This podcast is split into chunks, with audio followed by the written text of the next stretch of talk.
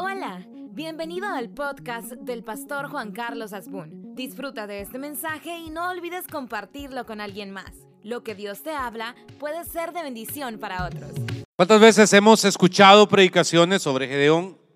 Pero no quiero contar la narrativa general de Gedeón. Quiero enfocarme en siete cosas. Pido su atención y su paciencia. Si dentro del auditorio hay bebés o infantes, son más que bienvenidos. Solo les invitamos que si en algún momento se ponen un tanto inquietos por sentido común, les invitamos a que los puedan llevar al área de kids donde tenemos maestros y personas que con mucho gusto se los cuidan y se, les, y se los atienden durante el tiempo en que usted puede escuchar la predicación y con eso evitamos distracciones hacia otras personas. Tres, Vamos al libro de jueces, capítulo número, eh, por favor, 6. Eh, Tiempo difícil el que está viviendo Israel en este texto. Dice que estaban rodeados de los amalecitas, término relacionado al pueblo de Madián, que en algún momento eh, se había adueñado de lo que era de ellos. Dice el texto, los hijos de Israel, 6.1, hicieron lo malo ante los ojos de Jehová y Jehová los entregó en manos de Madián por siete años. Padre, háblenos hoy, enséñenos lo que tiene para nosotros. Amén. Quizá el primer principio para entender estos siete, ocho puntos que quiero compartir hoy es el sentido de la responsabilidad. No hay nada peor que estar rodeado de gente que nunca tiene la culpa. Nunca. Jamás. Tiene la culpa el hermano, tiene la culpa los padres, tiene la culpa el vecino, tiene la culpa cualquiera menos la persona.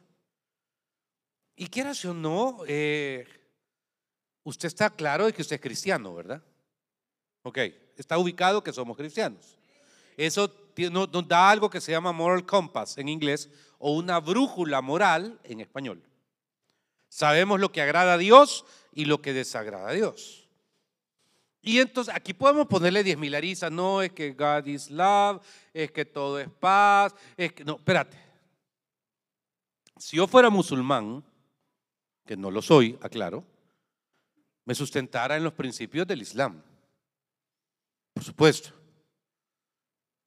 Si yo tuviera una interpretación de vida fuera del cristianismo, pues está bien, allá. Pero usted la tiene a través de Cristo Jesús, uno no puede ser electivo con las cosas que quiere o le gustan de Dios y electivo con aquellas que no te gustan y desecharlas. Venir a Cristo es ir procesando, claro, a mí me cuesta. Hay veces yo voy a unas iglesias, hermano, que digo, gracias a Dios que no nací aquí, Señor. Se lo digo en serio. 90 cultos asistidos de disciplina por tal cosa. No. Sin embargo, entiendo que el cristianismo tiene reglas. Y aquí hay un pueblo, dice el texto, mire, los hijos de Israel hicieron lo malo ante los ojos de Jehová y Jehová los entregó en camino de Madián por siete años. En manos de Madián. Toda acción tiene su reacción. Lo importante es cuando uno sabe que la está regando, perdón que hable con tal transparencia, no se justifique. No se justifique. Me acuerdo que en una ocasión yo, yo noté que alguien que estaba sirviendo en un ministerio de música eh, comenzó a ausentarse, a ausentarse. Y le dije, ¿qué pasó? ¿Quiere la verdad o quiere que le mienta, pastor? No quiero la verdad. Mala onda subir acá a tocar. Estoy en fornicación, me dijo. Te lo agradezco, Chero, le dije. ¿Cómo que? O sea, ¿usted la aplaudió? No. Agradecí grandemente la honestidad. Porque eso significa, yo estoy en una, pero no estoy, no es que aquí no se siente, no es que me voy a ir a tal iglesia. No, no, no, no, cuidado. Es terrible cuando alguien pretende pensar que a sus 30 años sabe más que otro que tiene 55 y mucho más que sabe más que aquel que dice la Biblia que es eterno. Ahí sí estás amolado. Dos. Hay otra cosa que a mí me llama la atención. Hablando de Gedeón. Eh, la crisis es bien grande, los madianitas llegaban, agarraban lo que fuera. Dice el texto, vamos a leerlo rapidito. Y la mano de Madián en el 2 prevaleció contra Israel y los hijos de Israel por causa de los madianitas se hicieron cuevas en los montes, cavernas, lugares fortificados.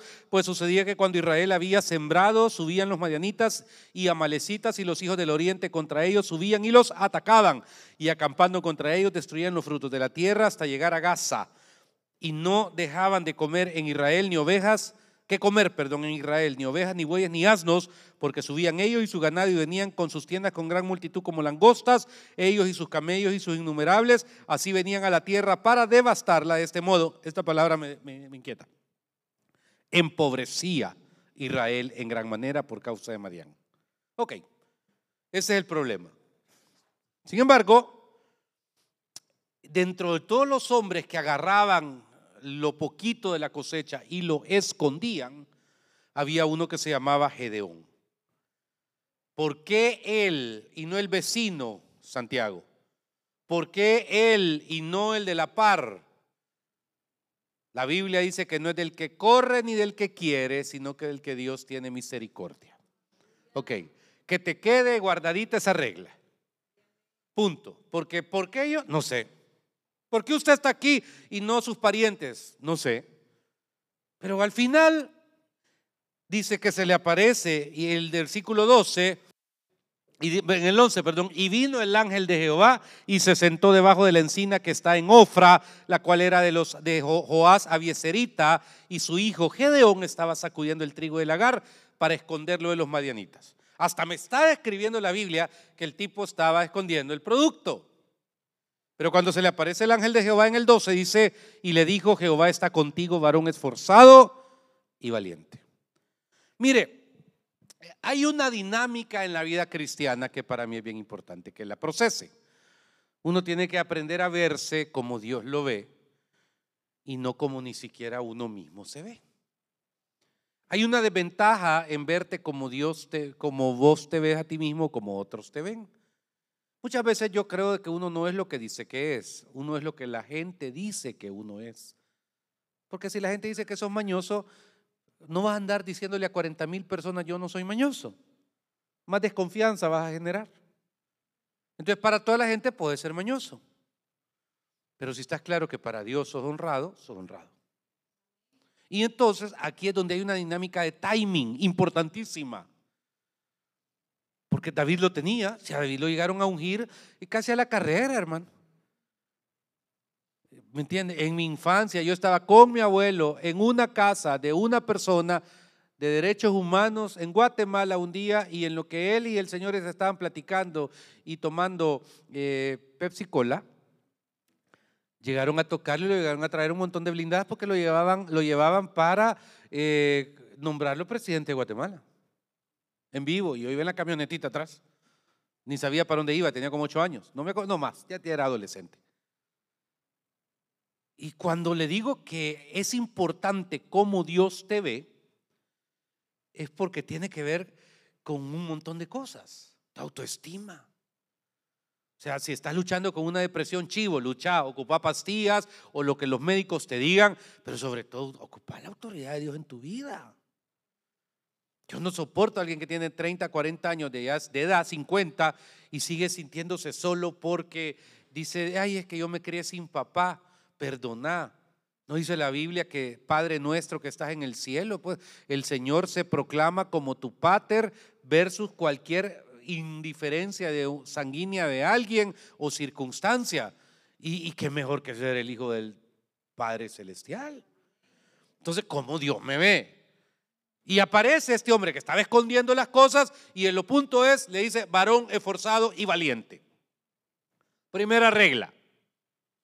Segunda, ¿quiénes eran los que estaban robándole la bendición a Israel? Los madianitas, ¿correcto? Te voy a dar un consejo de mi corazón. Identifica quiénes son los madianitas en tu vida. ¿Cómo así, pastor? ¿Quiénes son? ¿Quiénes son aquellas personas que se roban lo que es tuyo? ¿Quiénes son aquellas personas que te quitan la paz? ¿Quiénes son aquellas personas que pueden ser familiares, pero 10, 15 minutos con ellos y vos ya no soportás? ¿Por qué? 10 minutos de hablarte mal de alguien, de quejarse de alguien, de murmurar de alguien. Hey, Señor, pero yo lo que quiero es tener una semana donde yo no queje, no me queje, no critique y no hable mal de nadie. pero 10 minutos estás con esa gente y ya te habló mal de 100 gentes. Ese es un Marianita en tu vida. Él no tiene la capacidad de controlarse a sí mismo su identidad de Cristo, si es cristiano, pero no tiene por qué vos. Te doy otro ejemplo en los redes. Mire, perdone a los que la llevan de democrático, de open mind, yo no. Hay reglas en mi vida en redes sociales. Si alguien me insulta o a través de mis redes insulta a alguien, yo borro el, el elemento y lo elimino. ¿Pero por qué, pastor? Simple, yo no voy a hacer que mis redes sean tapadera de, de para que otros insulten a otros. Yo no voy a permitir que, no, ¿y por qué? Pues ni lo conozco y me está tratando de ladrón, ni lo conozco y me está tratando de tal cosa. Y, entonces, no, inmediatamente, ¿sabe cómo se llama eso? Paz mental. Yo no estoy, o sea, yo no estoy para que en redes sociales alguien me mencione a mi mamá ni la conoce. No, es que hay que ser respetuoso y tolerante. No, en esas cosas no. No puedo. No puedo darme el, espacio de que alguien venga a insultar a mi mamá y yo no mueva un dedo. Así que si no tenés la capacidad de estar en una red sin insultar, salud. ¿Quiénes son los marianitas en tu vida? ¿Quiénes son? Tenés que identificarlos y tenés que saber que son insaciables. Tenés que saber que son gente que siempre va a estar dañándote. Le voy a contar algo. Tengo 10, 15 años de, conocer a alguien. Le vamos a poner Giovanna.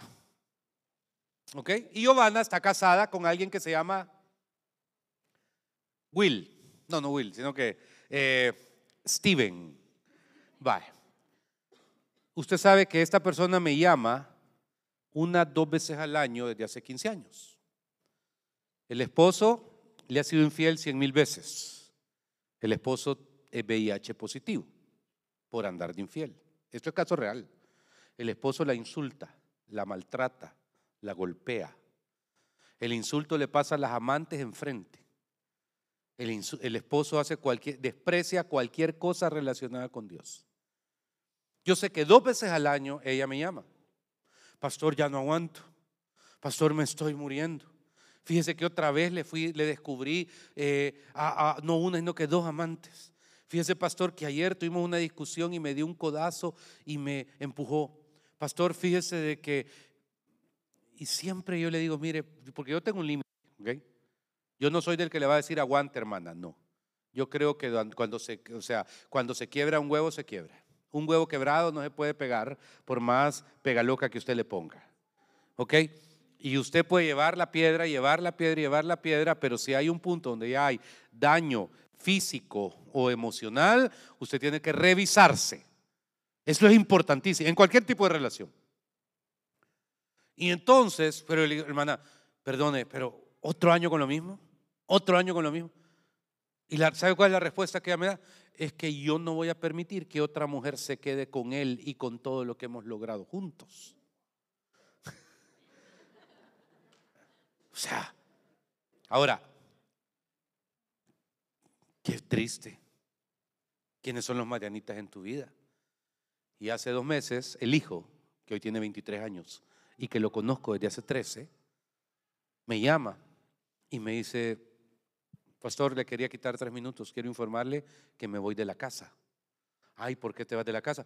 Porque mi mamá ha aceptado vivir en ese ciclo enfermizo y dañino pero yo no voy a destruir mi vida como mi mamá la ha destruido, así que me voy a rentar un cuarto a un pupilaje y espero poder avanzar y un día hacerle ver a mi mamá todo el daño, porque el hombre le insulta al hijo, vos sos una basura, vos no sos mío, o sea, es un nivel de basura en el corazón de esta persona.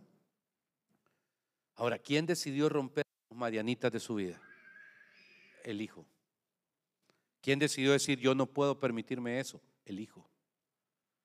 Póngame atención, porque si los marianitas están viniendo y están robándote la paz, y por favor eh, quiero aclarar eso, o sea, estoy hablando de un caso extremo, no pretendo que de aquí, porque, porque, porque ayer hubo una discusión, usted dijo, el pastor a mí me dio, pero no, no, momento, a mí no me echen muertos, por favor, ¿ok? Y entonces, es donde con respeto le doy el segundo, identificarlos. Tercero, Jehová habla, fíjese. Yo nunca he tenido la bendición de oír la voz audible de Dios. Cuando alguien me dice que la ha oído, yo digo, aunque yo no la he oído, creo que sí se ha oído, entonces yo no me, yo, yo a la Biblia me remito. Y como siempre se lo he dicho, yo soy pastor y profeta de vivencias.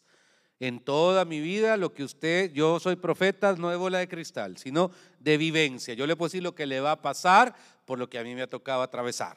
Punto. Sin embargo, aquí hay un punto. Bueno, varios, véalos, a la carrera. Este hombre, bueno, le dice varón esforzado y valiente, le dice que va a derrotar a los madianitas, bla, bla, bla, bla.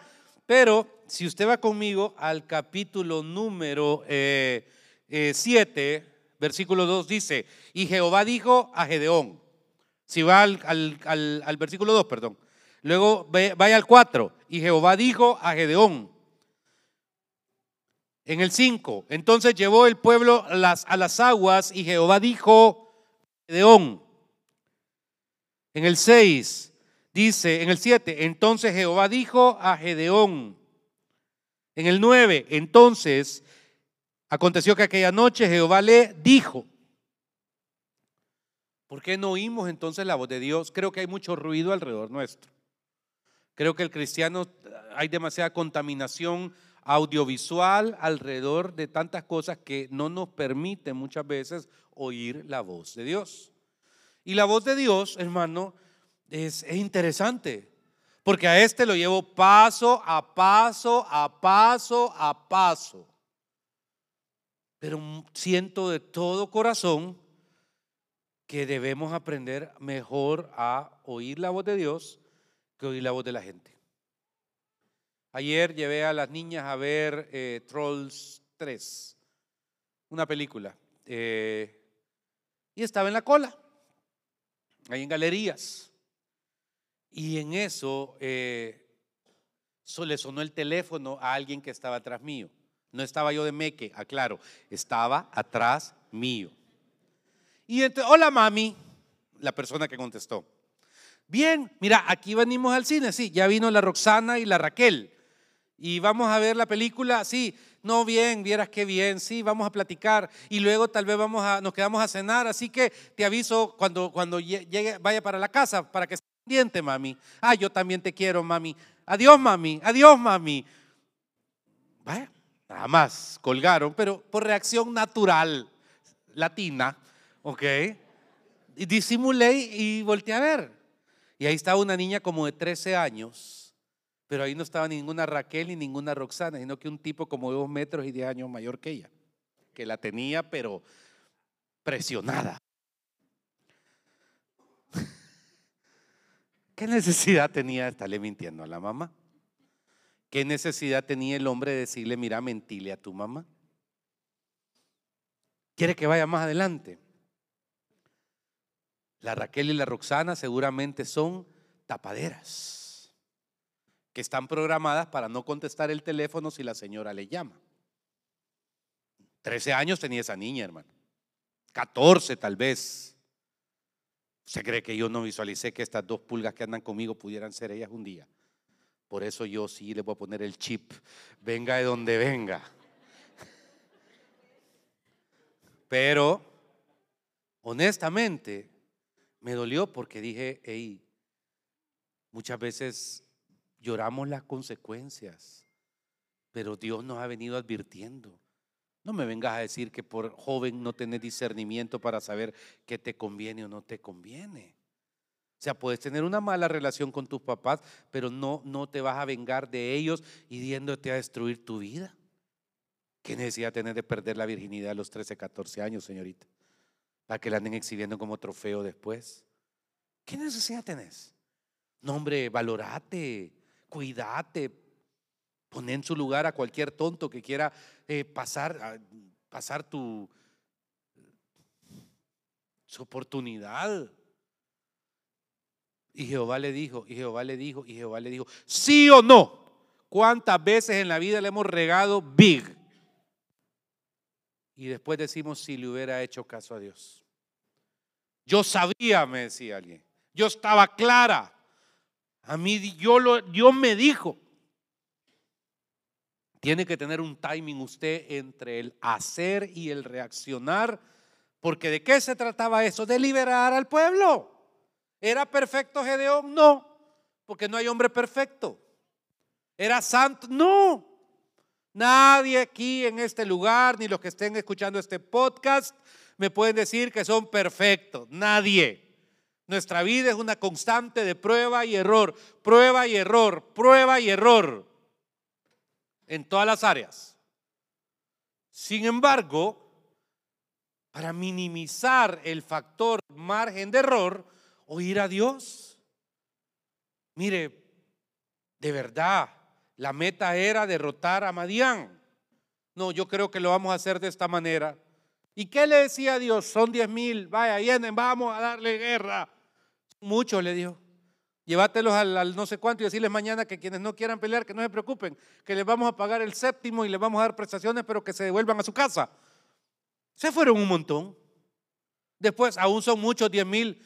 Llevarlos a tal puerto y el que agarre agua de una manera y el que la agarre de la otra, ahí esa es la diferencia. Querés tener, la palabra éxito es una palabra bien banal, pero, pero mm, querés tener logros en lo que haces en tu vida oí más la voz de Dios. Quítate ese mito que tenés que estar con un gabán en ayuno 40 días para decir que Dios te habla. No, si lo vas a hacer, qué bueno, pero yo creo que Dios y el sentido espiritual y el sentido común, eh, cuando convergen, las cosas caminan. Sigo. Eh, esta madrugada, por ejemplo. Me ayudan con los chicos, porfa. Esta madrugada, para mí es bien importante, gracias. E, esta madrugada yo estaba como a las 2, 3 de la mañana medio inquieto y de repente, es una belleza su hija hoy, eso sí sépalo, es hermosísima, la saludé ahí en la entrada y la vamos a presentar en dos semanas. Eh, ahí se venga hija, no se preocupe. Y, entonces, esa es la actitud correcta de un padre, lo felicito porque hay otros que uno hace un llamado y se enojan como que uno es el anticristo. Y yo estoy pensando en un fin común. Le agradezco un aplauso para él. Por favor, gracias. Amén. Esa es una iglesia entendida. Cabal. Diácono. Entonces, entonces, eh, ustedes me distraen, fíjense, ya no me acuerdo en qué estaba. Ah, en la madrugada, el Señor me puso en una oración. Y todavía le digo yo al Señor, bueno, hoy es un día transicional, esa calle es un desastre, la, gente, y como que el Señor me puso un sentir. Y cuando vine, ahí está Giovanni, ¿qué es lo primero que me dice? ¿Está listo hoy, jefe, para que no vea la cantidad de personas que ve todos los domingos?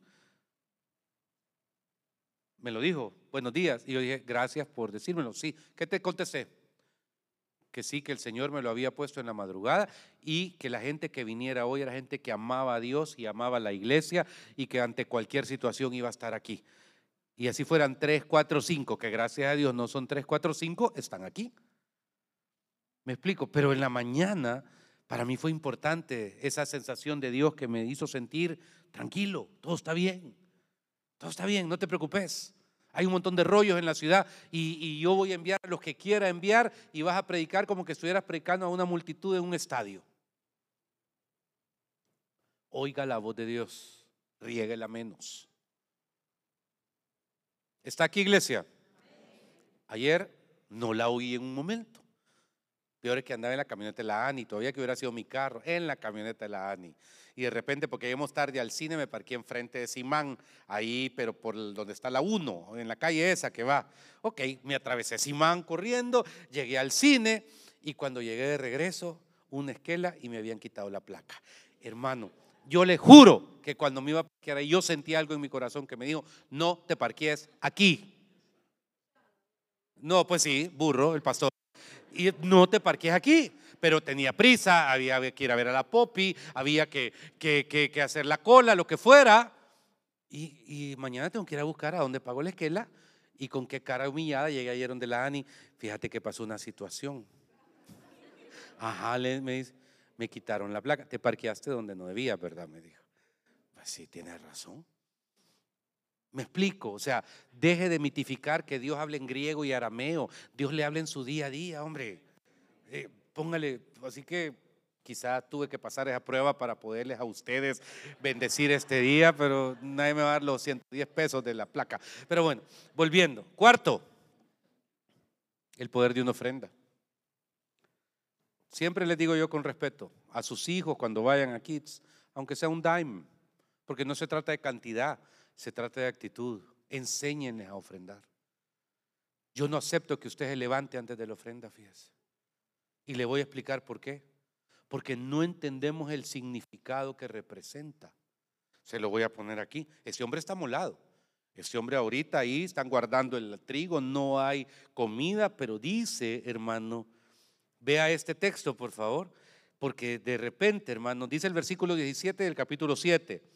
Al 16, vaya. Jehová le dijo, ciertamente yo estaré contigo. Ya están en el plática que él va a libertar al pueblo. Y derrotarás a los madianitas como a un solo hombre. Chivo, 17. Y él respondió, yo te ruego que si he hallado gracia delante de ti, me des señal de que tú has estado conmigo.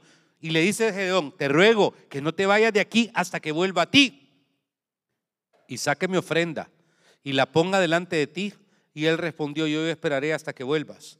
Y entrando Gedeón, preparó un cabrito y panes sin levadura de una efa de harina y puso la carne en un canastillo y el caldo en una olla y sacándolo se lo presentó debajo de aquella encina. Entonces el ángel de Dios le dijo, toma la carne y los panes sin levadura y ponlo sobre esta peña y vertió el caldo y él lo hizo. Y extendiendo el ángel de Jehová el báculo que tenía en su mano, tocó con la punta la carne y los panes sin levadura y subió fuego de la peña, el cual consumió la carne y los panes sin levadura y el ángel de Jehová desapareció de su vista. Se lo digo en serio, nunca menosprecie el poder de una ofrenda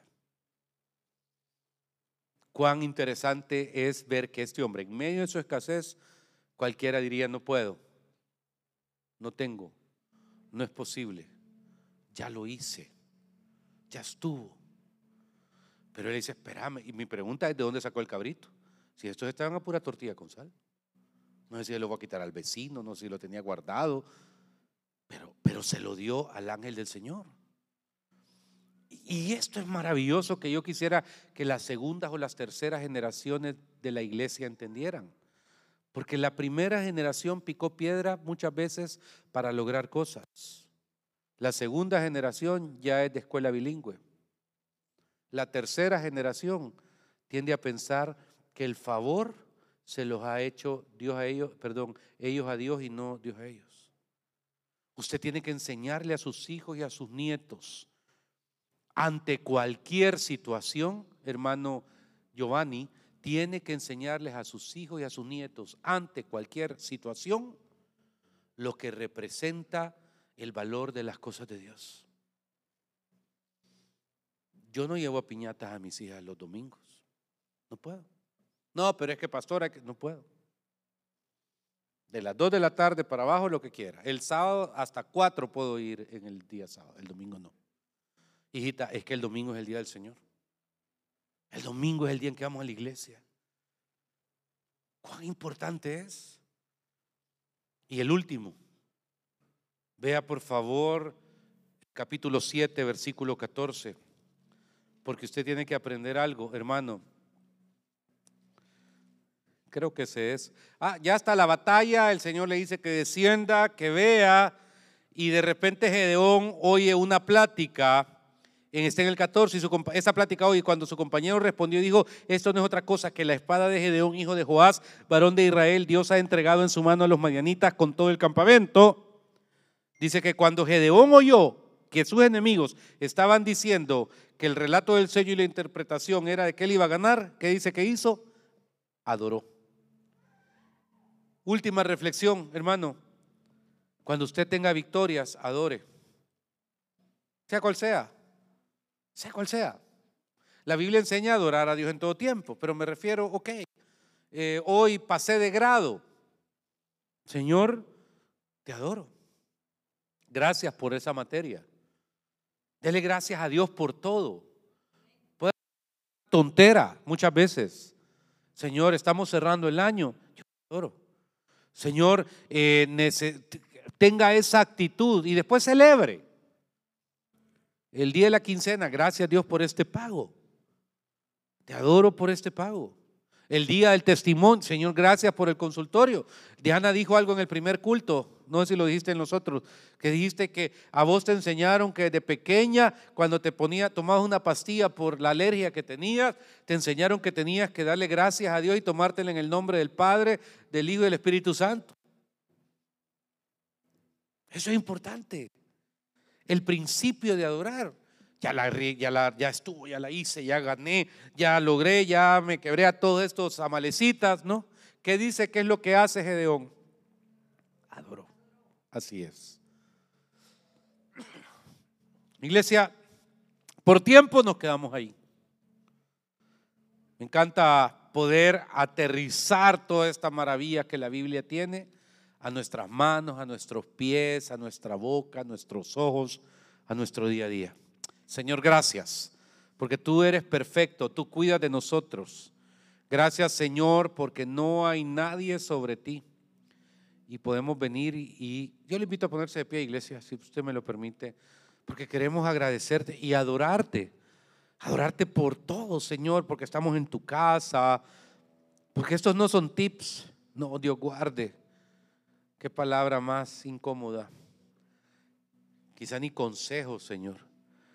Son palabras de Dios que nos está diciendo cosas que en la vida de este hombre atravesó para poder nosotros ponerlas por obra. Perdónanos, Señor, cuando hemos visto de lejos o de largo lo que significa Dios. Padre, entenderte. Gracias, Espíritu Santo, por cada vida que está aquí hoy, por cada familia, Señor, porque tú eres perfecto, Padre, y eres el que cuidas de cada uno entregamos esta enseñanza que quede como semilla, que dé fruto al ciento por uno en todos, Señor. Levante sus manos, permítame orar por usted, Señor. Gracias por esta congregación. Yo te adoro, Señor, y te doy gracias por todos y cada uno, porque en sus luchas, porque en sus circunstancias personales, porque en sus necesidades, Señor, también ellos tienen a dónde ir, a ese mismo lugar, Señor, donde vivamos, que es tu presencia. Gracias, Señor. Gracias, Dios, por esta hora. Bendito seas, Dios. Y si hubiera alguien sin Cristo que no le ha recibido ahí donde está, pueda decirle hoy, Señor, hoy te acepto en mi corazón y te pido vivir en tus planes y tus propósitos. Reconozco la cruz como el lugar donde alcanzo perdón de pecado, salvación y vida eterna. Entra en mi corazón y dame esa salvación preciosa, perfecta y por fe. En tu nombre, Señor. Amén y amén. Gracias por ser parte de este podcast. Si este mensaje te gustó, lo puedes compartir en tus redes sociales y suscribirte. Dios te bendiga.